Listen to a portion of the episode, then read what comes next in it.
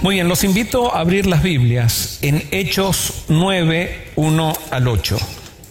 Hechos 9, 1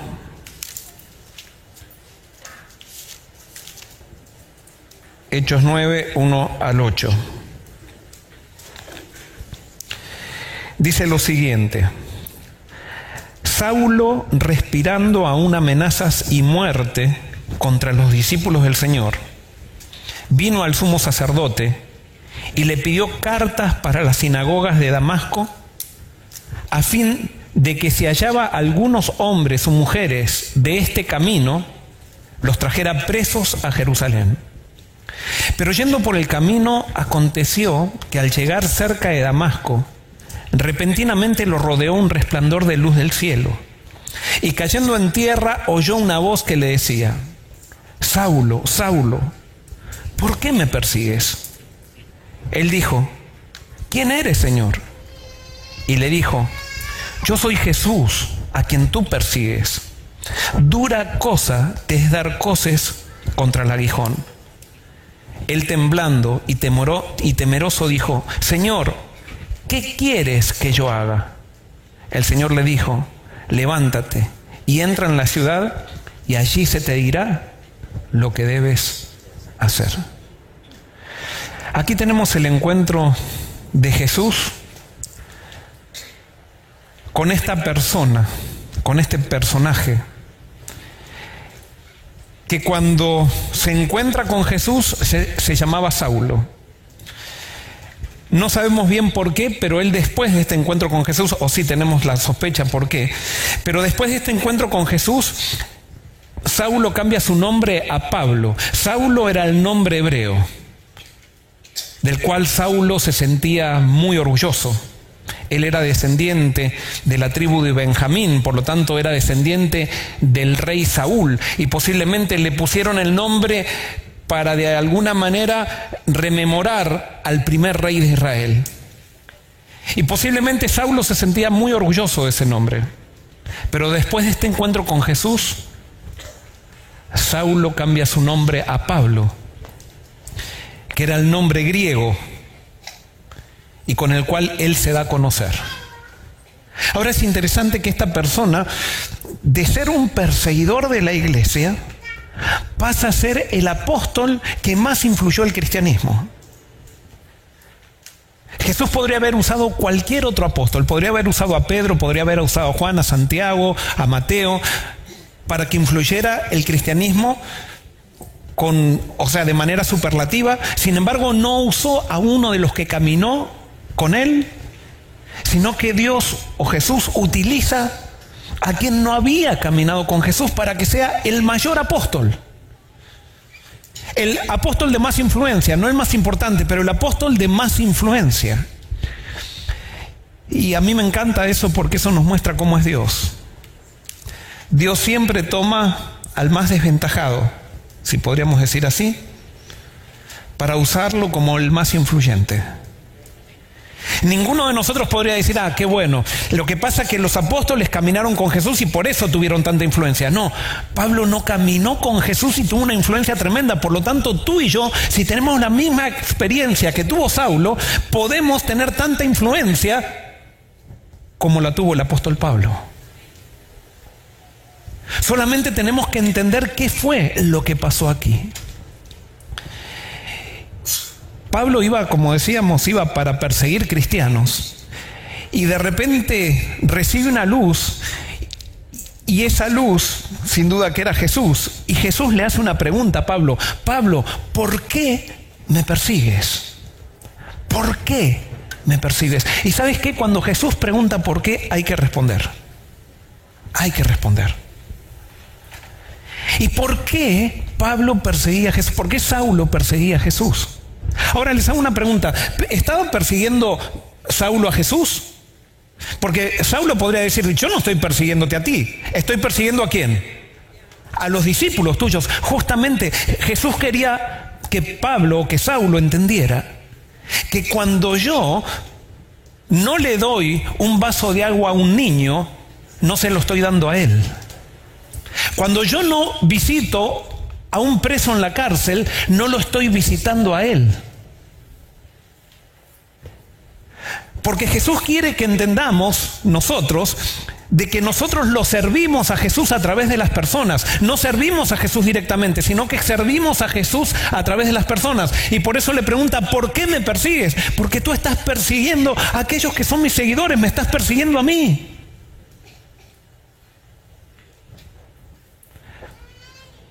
Y vamos a empezar a contestar esta pregunta. ¿Por qué perseguía Pablo, o Saulo, perdonen, por qué perseguía Saulo a Jesús?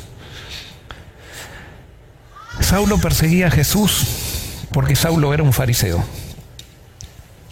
Y todo fariseo persigue a Jesús. ¿Y qué es un fariseo? Y vamos, vamos a, a dejar que Pablo conteste por qué perseguía a Jesús o cómo se definía él como fariseo. Vamos a Filipenses. Filipenses, capítulo 3, versículos 4 al 6.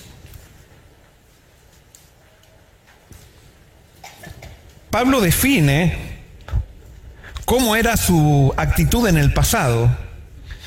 Desde el versículo 4 dice, aunque yo tengo también de qué confiar en la carne. Si alguno piensa que tiene de qué confiar en la carne, yo más. Circuncidado al octavo día del linaje de Israel, de la tribu de Benjamín, hebreo de hebreos, en cuanto a la ley fariseo, en cuanto a celo perseguidor de la iglesia, en cuanto a la justicia que se basa en la ley irreprochable. Esto era, esto era Pablo o esto era Saulo. Pero vamos ahora, para no me voy a hacer un trabalengua, vamos a decir siempre Pablo. Este era Pablo. Pablo era un fariseo que tenía todas estas características. Él decía que confiaba en la carne. ¿Qué, quiere decir confiar en la carne? Él Confiar en la carne quiere decir que él desarrolló muchas cosas externas que, lo distinguían de toda la gente que tenía alrededor y él confiaba en esas cosas externas como para poder demostrar que él era mejor que los demás. Y eso es lo que se llama orgullo. Y entonces Pablo dice que él tenía mucho para confiar en la carne, Era circuncidado el octavo día. O sea, la circuncisión era algo característico del pueblo judío y aquel que circuncidaba, se circuncidaba quería decir que era parte de ese pueblo, de ese pueblo exclusivo. Y todo el que no era circuncidado de acuerdo a los judíos era inferior. Si yo quería realmente tener la aprobación de Dios, tenía que ser circuncidado. Y si no era circuncidado, no era aceptado por Dios. Y por eso Pablo había hecho, o los padres de Pablo habían hecho con él lo que había que hacer. Era de la tribu de Benjamín. Podríamos decir que Pablo era adventista de séptima generación. Y él podía decir, mi papá fue un pastor, mi abuelo fue pastor, mi tatarabuelo fue pastor y fueron presidentes de unión, fueron misioneros en el África, hicieron un montón de cosas que a él lo hacían sentir superior a los demás, al que se había bautizado hace una semana.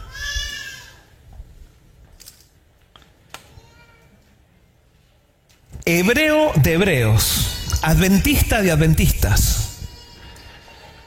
En cuanto a la ley, fariseo, y en cuanto a celo, perseguidor de la iglesia. Y claro, en cuanto a celo, perseguidor, él dice de la iglesia. Yo lo diría, él pensaba, Saulo, cuando estaba persiguiendo, él estaba pensando que él estaba trabajando por una iglesia pura, por tener una iglesia pura, por hacer que la iglesia no tenga mancha.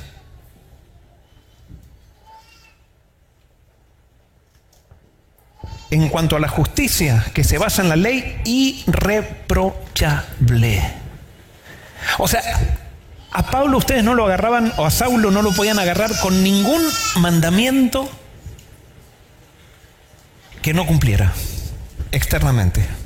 Todo lo cumplía, todas las normas de la iglesia. No había nada que, que no podía representarlo como un hebreo de hebreos. Y eso dice que a Pablo lo hacía sentir orgulloso. Saulo, pregunta a voz, ¿por qué me persigues? Saulo perseguía por causa de estas cosas. Qué interesante que alguien que sea irreprochable puede ser una persona que persiga a Jesús.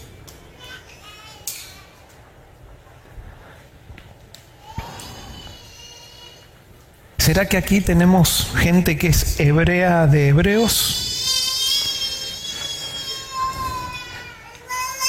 Personas que cuando hablamos con ellos nos empiezan a contar todo lo que fueron en el pasado y todo el abolengo que tienen, la tradición que arrastran.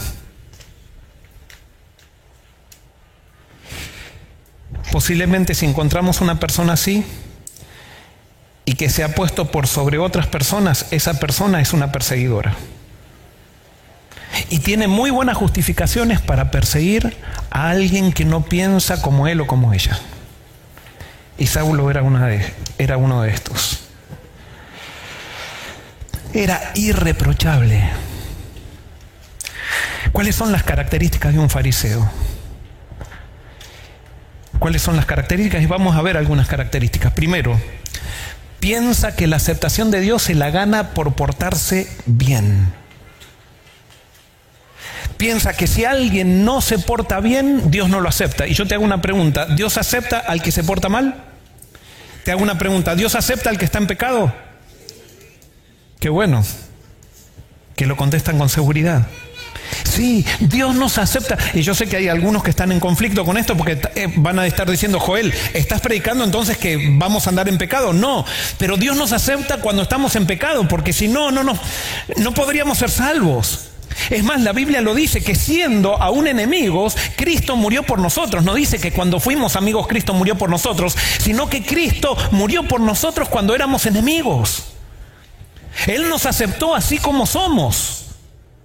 Es más, la salvación ya está dada. El fariseo no entiende eso. El fariseo piensa que la salvación la tiene en el futuro. No, el verdadero cristiano, Pablo, después entendió que la salvación ya está dada, ya está dada en Cristo. Todos somos salvos en Cristo. Hay gente que lo cree y gente que no cree, que no lo cree. Aquellos que no lo creen viven como si estuvieran perdidos y no reciben, no reciben los beneficios de la salvación. Pero el que cree la salvación en Cristo vive de acuerdo a los parámetros de aquel que lo salvó, que es Jesús. Pero ya estamos todos salvos, es creer o no creer. Pero no es porque yo voy a guardar la ley de Dios que me voy a salvar, no. Yo ya estoy salvo sin guardar la ley de Dios. Cristo ya me dio la salvación desde antes de la fundación del mundo. Es gracias a su obra que soy salvo. No es gracias a lo que yo hago, ni es gracias a simplemente, es gracias a lo que Él hace que soy salvo. Hay gente que lo cree y hay gente que no lo cree. Y si Jesús ya nos salvó desde antes de la fundación del mundo, con Él tenemos todo. Y por eso si tú, si tú crees que Cristo ya te salvó, cuando estés en un problema, si Cristo te salvó de la muerte eterna, ¿por qué Cristo no te va a salvar del problema económico que tienes?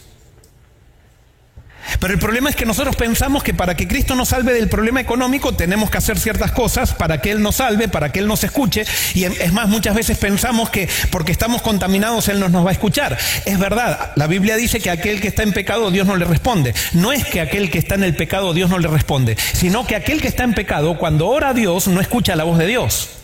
Dios siempre responde. Dios no cambia, los que cambiamos somos qué? Somos nosotros. El pecado nos aleja de Dios, pero Dios no se aleja de nosotros por el pecado. Es más, cuando pecamos, Dios sale a buscarnos.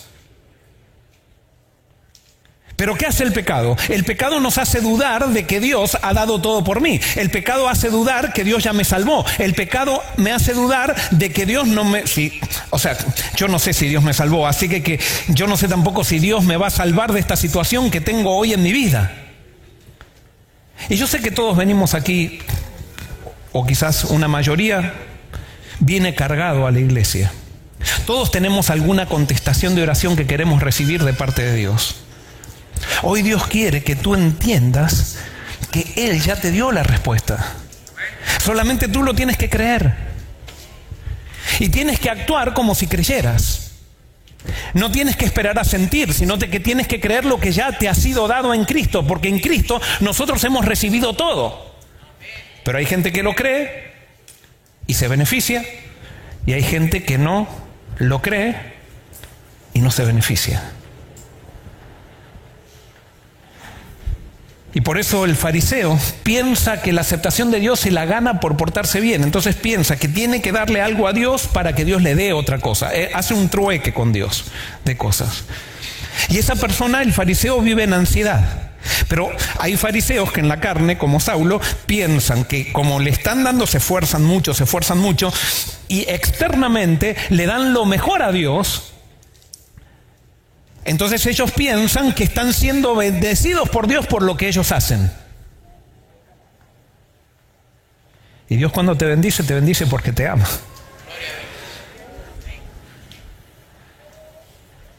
Hay una ley de causa y efecto en la, en la, Biblia, que Dios no interviene muchas veces en eso.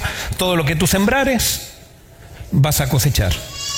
Yo siembro cosas buenas, cosecho cosas buenas. Siembro cosas malas y cosecho cosas malas. Pero cuando tú siembras cosas malas, no le puedes decir a Dios, Dios, ¿por qué me mandas esta vida? No, tú sembraste y estás cosechando. Ahora Dios, cuando tú sembraste las cosas malas, te dice, cree en mí. Y no siembres más cosas malas porque yo te amo y yo no quiero que tú vivas infeliz. Pero nosotros muchas veces, como estamos lejos de Cristo, nos engañamos y pensamos que fuera de los consejos de Cristo podemos ser felices. Y eso nos engaña el pecado. Y por eso cuando celebra la gente cosas, esto lo hablábamos los otros días en un programa de radio, cuando celebra los reprimidos de la iglesia, cuando celebran cosas, quieren celebrarla con pecado. Vayan, vieron, eh, generalmente yo creo que la mayoría de los cristianos, ojalá que no pase eso acá en Forest City, pero la mayoría de los cristianos somos reprimidos. Todavía no nos entregamos a Cristo. Entonces vayan a una fiesta de solteros de una iglesia cristiana. Y van a ver que en esa fiesta de solteros todo el mundo tira la cana al aire. Y es más, en esa fiesta de solteros se hace quizás cosas peores que las que se hacen en el mundo, pero es como la fiesta del soltero, hay que celebrar con pecado. ¿Por qué? Porque estamos todos reprimidos en la iglesia, porque queremos salvarnos, queremos ser aceptados por Dios por lo que hacemos, pero entonces cuando nos liberamos de nuestra represión, entonces pensamos que hay felicidad en el pecado, y eso es un engaño del pecado, no hay felicidad en el pecado. La felicidad se la encuentra en Cristo cuando llena mi vacío interior. Y cuando Cristo llena mi vacío interior, yo no necesito salir de los parámetros de crecimiento que Él ha establecido en el universo para ser feliz. Al contrario, eso me quita la felicidad. Otra de las características de los fariseos es que se siente orgulloso por sus logros espirituales. El fariseo se siente orgulloso por sus logros espirituales y por eso Saulo se sentía orgulloso. La otra característica es que se compara con los demás y rebaja a los que no alcanzaron su norma. ¿Cuántos fariseos hay en las iglesias que viven comparándose con los demás? Y saben qué, yo fui, yo, ustedes ya lo saben, yo fui un fariseo de, cepa, bien concentrado. ¿Y cómo me comparaba con los demás? Y en mi comparación basado en la carne muchas veces parecía que ganaba, pero cómo me, me sentía incómodo cuando alguien me superaba. Y cuando alguien me superaba entonces tenía que encontrar algún defecto como para decir, no, lo que está viviendo esa persona no es así. Otra de las características de los fariseos es que no es fiel a Jesús, sino al sistema religioso al que pertenece y lo defiende a capa y espada. Cuando Saulo salía a perseguir a los discípulos de Jesús, él salía a perseguir para defender a la iglesia que los discípulos de Jesús la estaban sacudiendo. Y entonces el argumento de un fariseo es que esos discípulos, o sea, de Saulo, es, esos discípulos están en contra de la organización de la iglesia. No, los discípulos no estaban en contra de la organización de la iglesia. Los discípulos estaban predicando principios correctos en Jesús y cada uno agarraba lo que quería. Los discípulos no estaban queriendo tirar abajo la iglesia judía, la estaban queriendo reformar a la iglesia judía. Y entonces ellos predicaban a Cristo, pero a, Saulo, como eso tenían que hacer cambios, al fariseo no le gusta hacer cambios, le gusta hacer las cosas como siempre se hicieron. O sea, si a mí me enseñaron así, así tiene que ser. Si esto a mí me dio seguridad, tiene que ser así. Y si cuando me dicen que estamos haciendo las cosas mal, yo me siento entonces que no soy superior a otros, eso mm, al fariseo le afecta muchísimo, no lo quiere aceptar. El fariseo es fiel a un sistema, no es fiel a Jesús. El fariseo es una persona dura consigo mismo y confunde esa dureza con consagración a Dios. Es una persona también el fariseo que se exige mucho. Hoy no voy a hablar de los saduceos porque estoy hablando de Pablo. Los saduceos eran los liberales, podríamos decir así, en la iglesia judía, y los fariseos eran los conservadores. Pero el fariseo pensaba que como él se exigía mucho, él se había hecho vegetariano desde chico y había sufrido mucho siendo vegetariano, así que, que él decía, así todos tienen que esforzarse como yo me esforcé. Y ojo, no estoy hablando en contra del vegetarianismo. Algún sermón voy a predicar también del tema de salud. ¿Qué es lo que la Biblia habla acerca de la salud? ¿Y por qué? ¿Por qué Dios quiere que seamos saludables? Pero vamos a hablar de la salud en Cristo, no de la salud para ganar el favor de Dios, sino la salud en Cristo. Pero eso es otro tema. El fariseo cuando ora presenta sus obras delante de Dios como la garantía de la respuesta. Y saben que esta, esta última cláusula que puse allí fue la cláusula que a mí me hizo dar cuenta que era un fariseo. Como les decía, yo era un, un fariseo de pura cepa.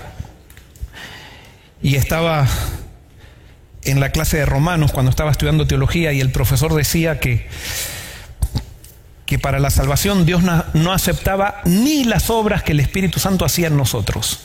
Que nosotros somos tan malos que cuando el Espíritu Santo obra en nosotros eso queda contaminado y yo no lo puedo presentar y decir, mira lo que el Espíritu Santo hizo en mí, por eso, soy, por eso me tienes que salvar. No, eso está mal. Y yo cuando el, el profesor decía eso, no lo podía soportar. Yo decía, no puede ser que Dios no acepte las obras que el Espíritu Santo hace en mí. Y yo que me he consagrado tanto. Y entonces empecé a perseguir al profesor, porque todo fariseo persigue. Y el profesor fue muy, muy paciente conmigo, pero se armaban unas discusiones impresionantes en, la, en la clase de teología, que era justamente la epístola a los romanos. Y yo salía ofuscado y hablaba muy mal con mis compañeros de este profesor porque yo decía, este profesor es un liberal. Hasta que en un momento el mismo profesor que a mí tanta rabia me, daba, él dijo, ¿saben cómo ora un fariseo? ¿Cómo puedes saber tú que eres fariseo? El fariseo cuando ora le dice a Dios, Dios, yo hice esto, esto y lo otro, por lo tanto, te pido que hagas aquello. Y el fariseo presenta sus obras para decirle a Dios que tiene que responder. Y ahí eso fue como un, una bofetada. Y me quedé, y yo dije, pero si así oro yo siempre. Es más, yo como había sido vegetariano desde los siete años, de paso, un día mi papá llegó a la casa y dijo, me voy a hacer vegetariano, el que quiera ser vegetariano conmigo, que se una. Y yo que tenía, no, tenía, eh, ¿cuántos años tenía? Tenía 11 años creo. A mí me encantaba la carne, pero si yo dije, yo necesito ser salvo, o sea, yo para salvarme necesito ser vegetariano, si necesito salvarme, ser vegetariano para salvarme, yo me voy a hacer vegetariano. Y con 11 años me hice vegetariano. Y yo me daba cuenta que no era normal para un chico de 11 años hacerse vegetariano. Y yo iba al club, cuando iba al club a jugar con mis amigos, mis amigos se comían las hamburguesas y a mí me encantaba, eh, me encantaba la carne. Y yo veía que mis amigos, ah, el olorcito, pero yo decía, yo me estoy esforzando para ser salvo. Y realmente me la aguanté.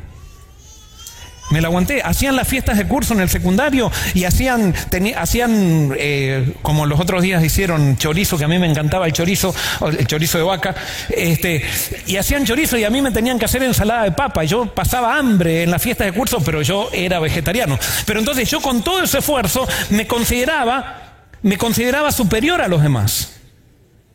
Porque yo veía que nadie lo hacía, o sea, tenía mi confianza en la carne. Y le estoy nombrando una cosa, las otras cosas que les nombraría me dan vergüenza decirle. Pero eso es lo que hace el legalismo, eso es lo que hace el farisaísmo. El farisaísmo nos quita nuestra confianza de Cristo y nos, pone la confianza en las obras, en lo que hacemos. ¿Qué importa si soy vegetariano o no, si no puedo amar a mi hermano? ¿Qué importa si soy vegetariano o no, si no puedo amar al que come carne? Entonces comían mis amigos y me llevaban, ah, estás comiendo cadáver. Ya no, no hay de esos fariseos, ya, ahora esos ya pasaron de moda, pero hubo una época que los fariseos con respecto a la comida eran, era, eh, había que comer lo que el fariseo decidió comer porque si no era un desastre. Bueno, yo era uno de esos. Pero era uno de esos porque no me había encontrado con Cristo, vivía en un sistema religioso, no había encontrado la salvación en Jesús, pensaba que tenía que hacer cosas para ser salvo, hasta que me di cuenta por la clase que dio este profesor que tanto odiaba de que yo oraba como un fariseo. Y ese profesor me mostró por medio de la Biblia que así oran los fariseos y yo me di cuenta, me acuerdo que iba para la cafetería y había una voz que me decía, Joel, sos un fariseo, sos un fariseo, sos un fariseo. Yo cuando pensaba que era el santo de los santos. Y allí comenzó un peregrinaje de búsqueda, de encontrar la seguridad de la salvación en Cristo y de relacionarme con Cristo. ¿Por qué me persigues? le pregunta Jesús a Pablo. ¿Y por qué lo perseguía eh, Pablo a Jesús? Porque no lo había conocido y por eso le dice, ¿quién eres, Señor? Pablo no había conocido a Jesús, había conocido las normas, había conocido la ley, había conocido eh, todo lo que, lo que es la conducta cristiana, pero no había conocido a Jesús. Y si tú no conoces a Jesús, no te sirve de nada. Todo lo que hagas. Y quiero decirles que todavía sigo siendo vegetariano. No quiere decir que está mal ser vegetariano y ahora nos burlemos de los que son vegetarianos, porque quiere decir que el que es vegetariano quiere, quiere salvarse por eso. No, ahora entendí por qué soy vegetariano. Pero, pero no, no quiere decir eso que eso me hace superior a otro. Y por eso nada de lo que produzca Cristo en ti te hace superior a nadie. Si tú decides algo, lo decides por amor a Cristo y lo decides porque te conviene, tú sabes que eso te ayuda, pero no lo vas a imponer en los demás porque tú no has sido llamado a perseguir a nadie.